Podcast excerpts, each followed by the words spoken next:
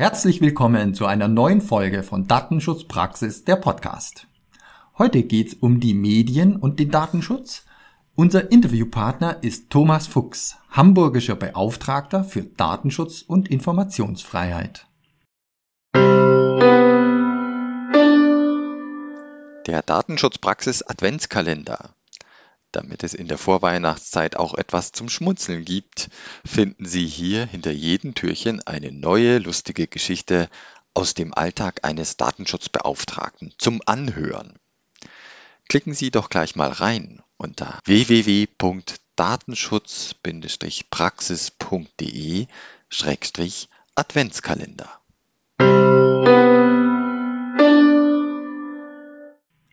Mein Name ist Severin Putz und zusammen mit Oliver Schoncheck begrüße ich Sie zu unserer neuen Folge. Hallo Oliver. Hallo Severin, hallo liebe Hörerinnen und Hörer. Heute möchten wir uns mit unserem Interviewpartner Herrn Thomas Fuchs über das Thema Medien und Datenschutz unterhalten. Und dazu begrüße ich Sie sehr herzlich. Herzlich willkommen, Herr Fuchs. Herzlichen Dank für die Einladung. Ich bin sehr gespannt. Das ist mein erster Podcast im neuen Amt. Super. Ja, Herr Fuchs, Sie bringen ein ganz besonderes Vorwissen zu dieser Themenkombination mit. Bis vor kurzem waren Sie nämlich Direktor der Medienanstalt Hamburg-Schleswig-Holstein und die Medienanstalten sind zuständig für die Zulassung und Aufsicht der privaten Radio- und Fernsehveranstalter. Unter anderem prüfen die Medienanstalten die Einhaltung von Werberegeln und Jugendschutz. Sie fördern Projekte zur Vermittlung von Medienkompetenz. Schon aus dieser Aufzählung der Themen und Medien ist die Nähe zum Datenschutz spürbar. Und wir wollen uns dem Spannungsfeld Medien und Datenschutz heute aus zwei Richtungen nähern. Oliver, dazu übergebe ich gleich mal an dich. Ja, und ich beginne mal mit einem Zitat des MDR, Mitteldeutschen Rundfunks, zum Thema Datenschutz und Medien. Und zwar äh, kann man da lesen, Pressefreiheit ist ein verfassungsmäßiges Grundrecht. Es garantiert Journalistinnen und Journalisten, dass sie sich ungehindert informieren und ihre Nachrichten unzensiert veröffentlichen dürfen. Dem darf auch die Datenschutzgrundverordnung nicht gegenüberstehen. So der MDR.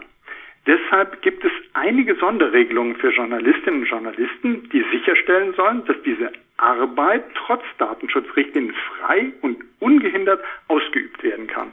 Nun, wir möchten gerne mit Ihnen über zwei Komplexe sprechen, Herr Fuchs, und zwar eben einerseits über das, äh, was so aus dem MDR-Zitat herausgekommen ist, dieses Medienprivileg, und zum anderen darüber, wie der Datenschutz in den Medien dargestellt wird.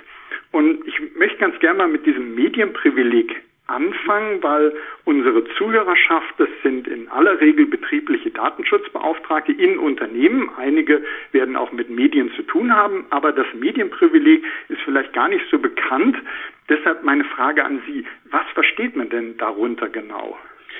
Ja, vielen Dank. Das ist in der Tat ähm, ein ähm, in der Medienbranche sehr wichtiger Begriff, der aber wahrscheinlich gar nicht so allgemein bekannt ist. Ähm, das Medienprivileg beschreibt eigentlich die, Summe der Regelungen, die vor allen Dingen Presse und Rundfunk von den datenschutzrechtlichen Vorschriften ausklammert. Das heißt, die DSGVO ist auf Medienunternehmen insoweit nicht anwendbar, wie die Datenverarbeitung zu journalistischen Zwecken erfolgt. Ähm, und das ist ja auch richtig so, weil eben das auch in Ihrem Zitat genannte äh, presserechtliche Grundrecht, welches verfassungsrechtlich abgesichert ist, eben nicht ähm, an datenschutzrechtliche Grenzen stoßen soll, jedenfalls soweit eben die journalistische Tätigkeit als solche zu schützen ist. Mhm, das heißt, Journalistinnen und Journalisten haben eben dieses äh, Privileg, dass sie bestimmte Vorgaben aus dem Datenschutz nicht beachten müssen, wenn das ansonsten ihre Arbeit einschränken würde, wenn, wenn ich das richtig verstehe. Genau so. Also insofern kann man zum Beispiel recherchierte Daten ähm, freier ähm, speichern und aufbewahren, als das sozusagen ein, ein Unternehmen aus einer anderen Branche könnte. Ähm, Informantenschutzthemen spielen da eine Rolle. Also im Grunde alles, was von der journalistischen Arbeit im Kern umfasst ist, äh, muss nicht den DSGVO-Regeln unterliegen. Vielleicht wird der Unterschied auch nochmal äh, deutlich, wenn man sich vorstellt, äh, ein Medienhaus äh, veröffentlicht etwas und ein Unternehmen veröffentlicht etwas. Äh, was sind denn da so, was würden Sie da so als typische Unterschiede nennen? Äh, wo muss ein Unternehmen, wenn es eine Veröffentlichung im Internet macht, denn eher darauf achten, äh, als es bei einem Medienhaus der Fall ist? Also das sagen wir mal, ganz normale Unternehmen, sei es aus der Pharma oder aus der Automobilbranche, unterliegt vollständig den, den Datenschutzregeln. Das heißt zum Beispiel, dass personenbezogene Daten nur dann veröffentlicht werden dürfen, wenn eine Einwilligung der betroffenen Person vorliegt. Das kann zum Beispiel eine Rolle spielen bei der Veröffentlichung von Daten über Mitarbeiterinnen. Ähm, das kann ähm, eine Rolle spielen bei Veröffentlichung von, von Kundendaten in, in gewissen Formen. Also da gilt sozusagen der ganz allgemeine Datenschutz, an den sich, wie schon gesagt, die Medienhäuser nicht äh, halten müssen. Mhm. Jetzt sollten äh, auch Privilegien ja ihre Grenzen haben. Absolut. Das ist ja ganz wichtig äh, in einer Demokratie. Und äh, wo haben denn die Medien ihre Grenzen aus Datenschutzsicht? Was darf man denn nicht machen und, und dann sagen, ja, wir sind ja nicht der Datenschutzgrundverordnung da unterworfen. Was gibt's denn da für Grenzen? Ja, es ist eigentlich theoretisch ganz einfach. Sobald die Datenverarbeitung nicht mehr den journalistischen Zwecken dient, ähm, ist das Unternehmen, äh, das Medienunternehmen ein ganz normales Unternehmen, das dem allgemeinen Recht unterliegt. Also das heißt zum Beispiel Mitarbeiterdaten sind in einem Pressehaus genauso geschützt wie in einem anderen Unternehmen. Der Umgang mit Kunden ist genauso ähm, datenschutzrechtlich zu bewerten wie bei anderen Unternehmen. Deswegen haben wir zum Beispiel die Cookie-Banner, weil eben mhm. auch ein Presseunternehmen im Einzelfall darauf hinweisen muss, dass Daten verarbeitet werden zu Werbezwecken. Also das heißt, sobald es nicht der, der Kernbereich von Recherchieren und Veröffentlichen betroffen ist, unterliegt auch das Medienunternehmen dem ganz normalen Datenschutzrecht. Mhm, also es sollte kein Medienhaus auf die Idee kommen, dass die Daten, dass personenbezogene Daten zum Beispiel zu Werbezwecken einfach so genutzt werden können. Äh, weil ja normal äh, Journalismus und Werbung strikt getrennt ist. Wenn wir jetzt aber an so Berichte denken, die äh, natürlich sehr viel Aufmerksamkeit erzeugen, sei es Straftaten, irgendwelche Skandale, irgendetwas, wo natürlich die Medien äh, die Schlagzeilen mit äh, füllen, gibt es denn da, auch wenn es eigentlich eine Berichterstattung ist, auch Grenzen, dass man äh, sagen kann, das Bild hätte aber äh, nicht veröffentlicht werden dürfen oder ist das weniger der Datenschutz, der da aufpasst, sondern eher sowas wie die Medienanstalt? Ja, ähm, das ist in der Tat sind das eher presserechtliche oder medienrechtliche Schranken, die aber, wenn man so will, so ein bisschen einen ähnlichen Kern haben, weil es ja auch da überwiegend ähm, um den Schutz von Persönlichkeitsrechten gibt, geht. Ähm, aber Sie haben völlig gesagt, die, also die, die Abwägung, ähm, zum Beispiel bei Berichterstattung über Personen, wie stark ist das öffentliche Informationsinteresse und wie stark ist das Persönlichkeitsrecht der Person, über die berichtet wird. Ähm, diese Abwägung müssen Medienhäuser immer neu treffen. Und da kann man dann eben auch presserechtlich oder medienrechtlich Grenzen überschreiten. Das ist aber im engeren Sinne keine datenschutzrechtliche Fragestellung. Mhm. Und äh, wenn ich trotzdem, weil Sie ja nun diese besondere Vorgeschichte habe, trotzdem das nutze, weil äh, ich zum Beispiel selbst bin Journalist, bin ich mhm. natürlich froh, wenn ich mit Ihnen äh, hier das Gespräch führen kann.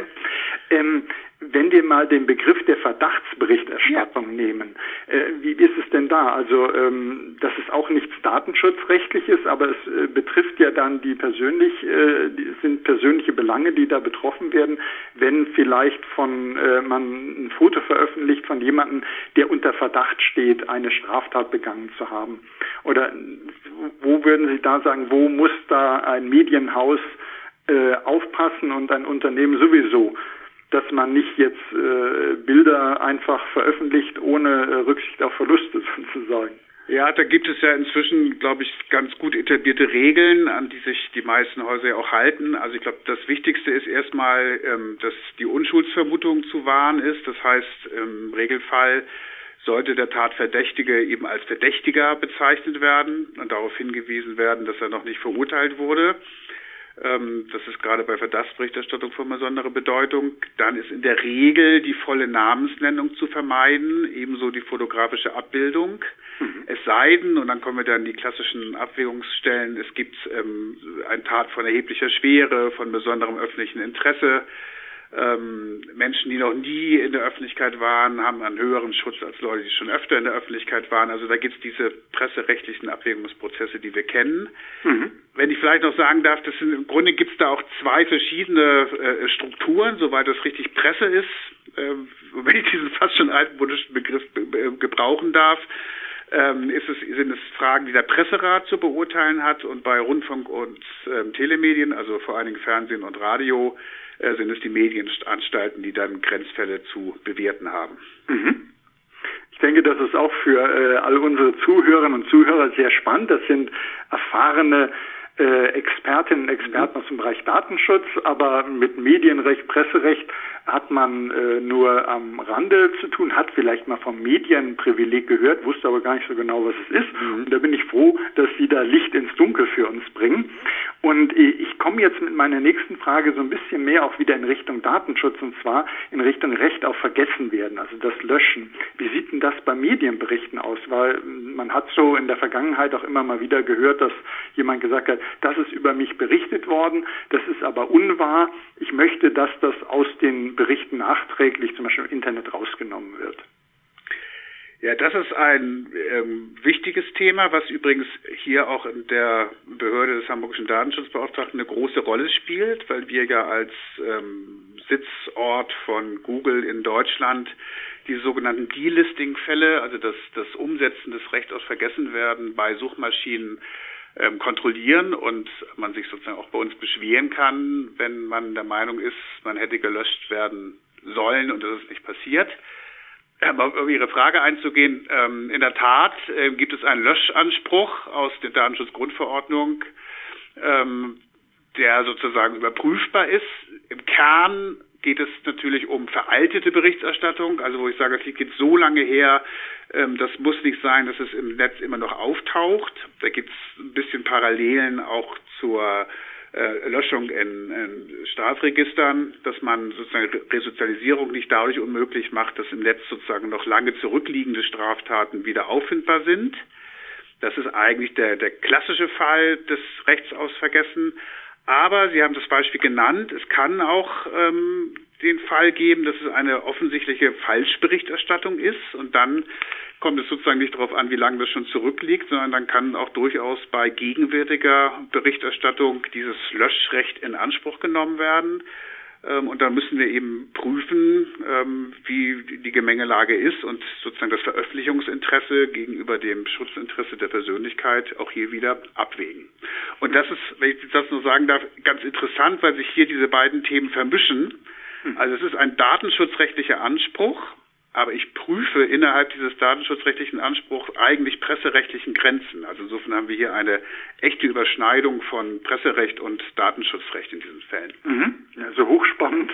Ja, absolut. Ähm, und wir sehen noch ein anderes sehr spannendes Thema, was unsere Leserschaft immer sehr bewegt, das ist so das Thema Fotos. Also sei es, dass Mitarbeiterinnen und Mitarbeiterfotos im Internet oder Intranet im Internet da und dort veröffentlicht, das von Veranstaltungen, wo Kunden waren, dass man da Bilder veröffentlichen möchte. Wenn man jetzt vergleicht, speziell beim Thema Fotos, äh, was müssen denn Unternehmen da äh, beachten, jetzt auch im Vergleich äh, zu vielleicht der Journalistin, der Journalist, der vor Ort ist und auch von der Veranstaltung ein Foto macht, das dann veröffentlicht und das Unternehmen würde das eigentlich auch ganz gerne machen. Was, was muss man da, kann, kann man dann einfach sagen, ja gut, das Unternehmen kann sich nicht auf das Medienprivileg berufen, das muss eben schauen, dass Einwilligungen vorliegen. In der Tat, so ist es. Das Unternehmen braucht grundsätzlich eine, die Zustimmung, zum Beispiel des Mitarbeiters oder der Mitarbeiterin oder auch Teilnehmer eines Kongresses wenn es Fotos von einer Veranstaltung ähm, zum Beispiel auf der eigenen Website veröffentlichen möchte. Das ist auch unstrittig so. Ähm, deswegen kennen wir das ja auch aus unserer Praxis, dass wenn man zum Beispiel irgendwohin eingeladen ist, man schon vorher bei der Anmeldung äh, sich bereit erklärt, dass, dass Fotos veröffentlicht werden. Das ist sozusagen der Ausfluss dessen, eben, dass diese schriftliche Zustimmung vorher eingeholt werden muss. Da haben es die Medien wieder einfacher. Aber auch hier gilt wieder die Zulässigkeit der Veröffentlichung von Fotos in journalistischen Beiträgen ähm, ist nicht grenzenlos, sondern auch hier muss man immer abwägen zwischen dem öffentlichen Informationsinteressen und dem allgemeinen Persönlichkeitsrecht der abgebildeten Personen. Also da hängt es von Kontexten ab, aber eben auch von Bekanntheit, von ohnehin in der Öffentlichkeit stehen der Person. Also insofern ist auch im Medienbereich keine grenzenlose Freiheit gegeben.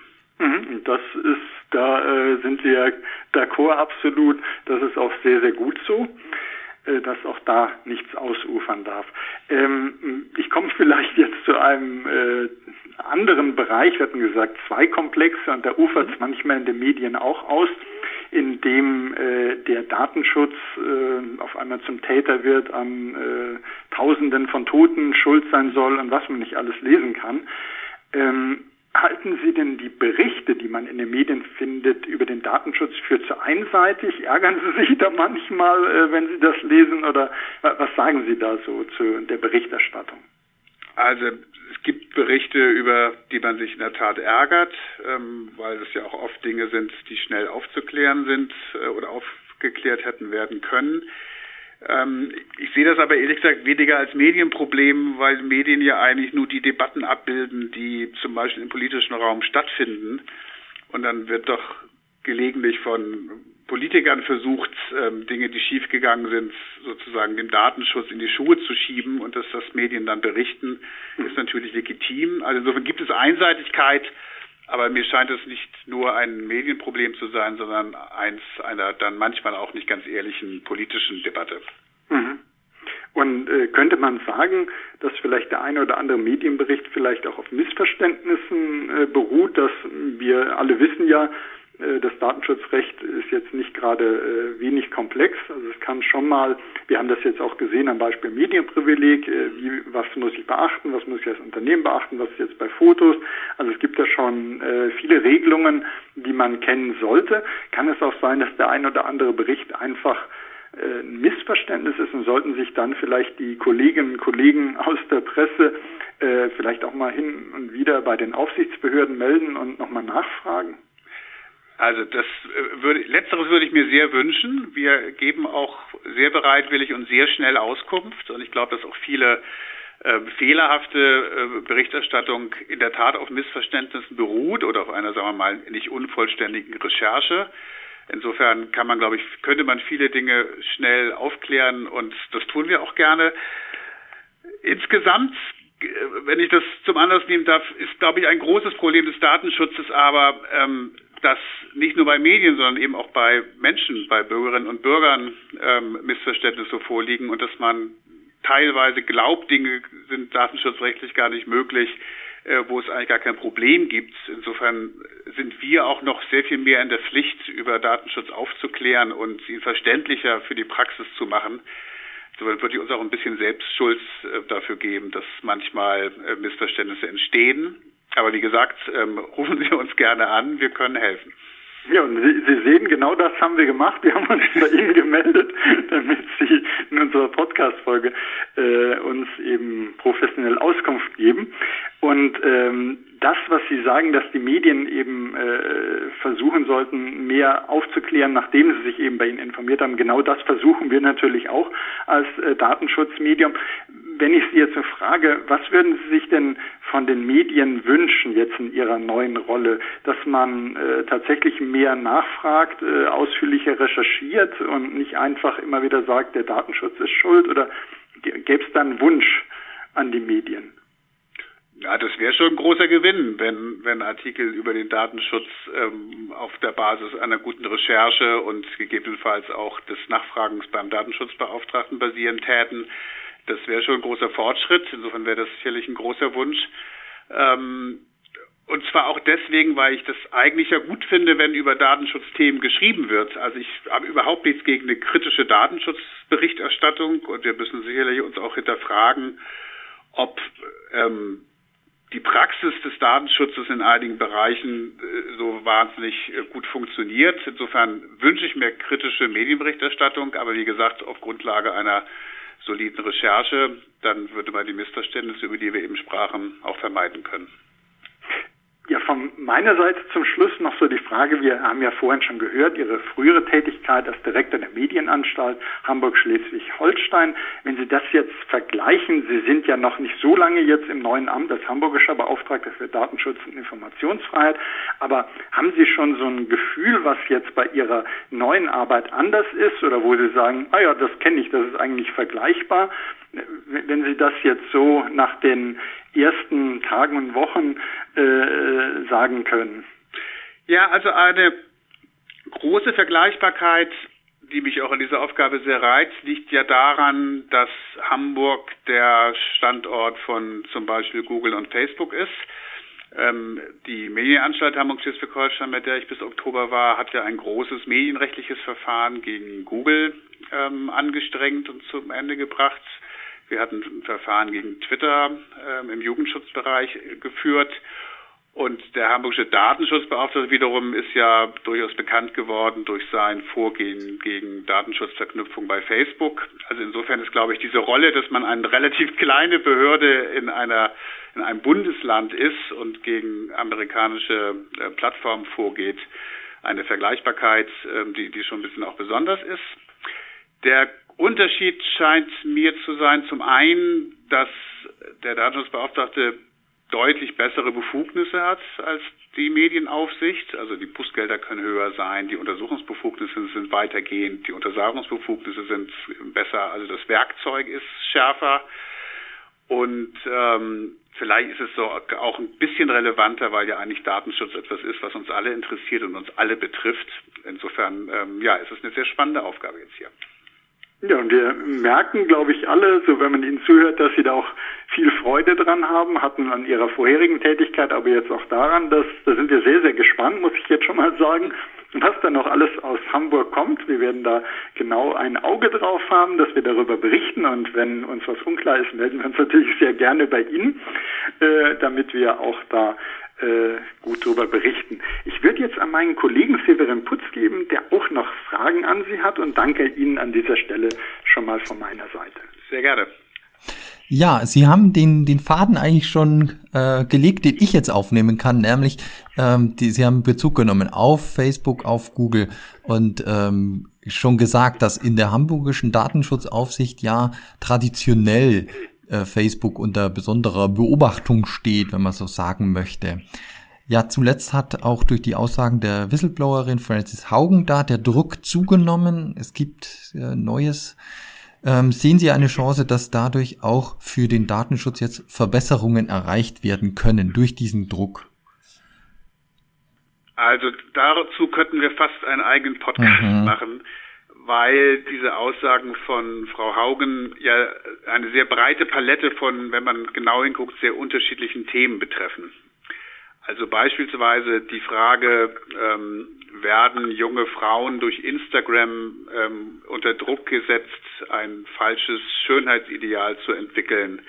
Und ist äh, Instagram durch sein Modediktat äh, trägt er sozusagen bei zu Magersucht und einem falschen Körpergefühl finde ich eine wichtige, interessante Debatte, die wir im Medienrecht zum Beispiel bei Formaten wie Germany's Next Topmodel im Fernsehen kannten, hat aber, wenn man ehrlich ist, im engeren Sinne mit ähm, Plattformregulierung und Datenschutz relativ wenig zu tun. Andererseits haben Sie recht, dass insgesamt jetzt gerade im europäischen Gesetzgebungsprozess man das Gefühl hat, man guckt jetzt noch kritischer auf die großen Plattformen und das ist aus Datenschutzsicht nach wie vor sehr wichtig. Unser Hauptproblem ist ja zurzeit, dass Facebook nicht nur Facebook ist, sondern eben seine Daten auch verschmelzt mit anderen Diensten.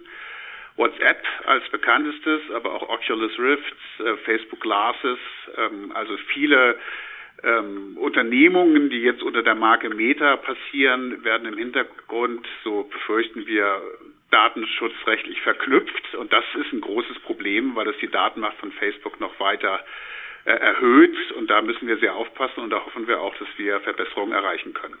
Mhm. Wenn ich noch einen Satz vielleicht ja. sagen darf, ähm, das macht aber durchaus Sinn auch, das zu versuchen. Wir haben ja das Beispiel gehabt vor zwei Wochen, dass Facebook erklärt hat, dass es die Gesichtserkennung in den USA abschafft. Und in Europa gab es die Gesichtserkennung dieser Art gar nicht. Und woran lag das? Weil der hamburgische Datenschutzbeauftragte das Facebook vor neun Jahren untersagt hatte und sie es dann nicht mehr hier in Deutschland und Europa eingeführt hatten. Also es ist schon so, dass man, wenn man konsequent handelt, auch bei großen Unternehmen Verbesserungen erreichen kann. Sehr gut. Darin zielt auch meine zweite Frage was Sie jetzt für Chancen sehen, da noch ähm, weitere Verbesserungen zu einzufordern, auch im Sinne der Gleichbehandlung europäischer und deutscher Medien und Unternehmen generell gegenüber diesen riesigen Global Playern, die einfach mit ihrer Marktmacht so viel einfach scheinen durchzusetzen. Ja, also ich bin ja ein großer Anhänger, das Recht, das man hat, anzuwenden und nicht so viel darüber zu diskutieren, wie man Gesetze noch strenger machen kann. Insofern müssen wir die Verfahren, die es jetzt gegen Facebook zum Beispiel gibt, auch konsequent zu Ende führen in Zusammenarbeit mit der irischen Aufsichtsbehörde. Denn die ganz große Gefahr, die ich sehe und die in Ihrer Frage ja auch anklingt, ist die, dass wir zum Beispiel bei Google-Bannern oder beim, beim Werberecht ähm, sehr streng gegenüber deutschen Medienunternehmen sind, äh, weil wir es da besser durchsetzen können, aber an die großen ähm, Plattformen nicht rankommen, weil die sich vielleicht durch äh, amerikanischem Recht der Jurisdiktion entziehen oder jedenfalls schwerer zu greifen sind. Also ähm, wir müssen immer darauf achten, dass wir nicht von deutschen Medienhäusern mehr verlangen, als wir gegenüber den großen Plattformen durchsetzen können. Und damit das Rechtsniveau nicht zu sehr sinkt, äh, müssen wir weiterhin da am Ball bleiben und, wie gesagt, insbesondere die Datenverknüpfung der großen Unternehmen weiter, soweit es geht, unterbinden. Das ist schön, dass Sie da die Linie gewissermaßen von Ihrem Vorgänger weiterführen und weiter diese Sicht haben. Also das stimmt zuversichtlich. ja, von meiner Seite vielen lieben Dank, Herr Fuchs, für das Gespräch. Sehr gerne. Ich vielen Dank auch dass für den, über den großen Bogen, den wir zusammen äh, ziehen konnten. Es hat mir Spaß gemacht. Ähm, bringt auch gerade jetzt, wo man den alten Job ja noch ein ganz bisschen ja. auf dem Herzen hat, war das für mich eine gute Gelegenheit, das zu verknüpfen. Also vielen Dank für die gute Initiative und das gute Gespräch. Ja. Vielen lieben Dank, Oliver, auch an dich für die Fragen, die du gestellt hast und die du ja, vorbereitet gerne. hast. Hat mir auch sehr viel und liebe Hörerinnen und Hörer, auch Ihnen ein herzliches Dankeschön für das Interesse. Wenn Sie Fragen an uns haben, bitte schreiben Sie uns an dsp.wk.de. Und vielen Dank für Ihr Interesse. Bis zur nächsten Folge von Datenschutzpraxis, der Podcast. Wenn Ihnen diese Podcast-Folge gefallen hat, dann abonnieren Sie doch einfach unseren Podcast. Das ist kostenlos und Sie verpassen künftig keine neue Folge. Also bitte einfach abonnieren. Vielen Dank und eine gute Zeit. Ihr Team von Datenschutzpraxis, der Podcast.